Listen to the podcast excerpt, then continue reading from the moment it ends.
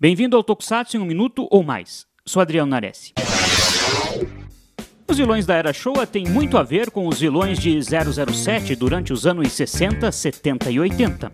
Aqui não estou falando do visual extravagante, das roupas quase carnavalescas, dos nomes estranhos, dos planos ridiculamente mirabolantes ou de seus capangas completamente inúteis. Os vilões de Tokusatsu e de James Bond têm muito em comum no falar demais. O que eu quero dizer com isso? Em todo filme, há sempre um momento em que o agente 007 é capturado pelo vilão da história.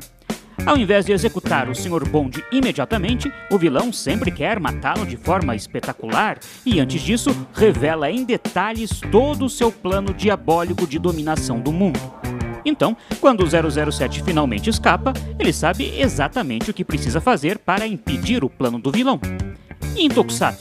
Bom, o Kamen Rider V3 foi capturado umas 10 vezes pelo Destron ao longo da série. Nunca foi executado de primeira.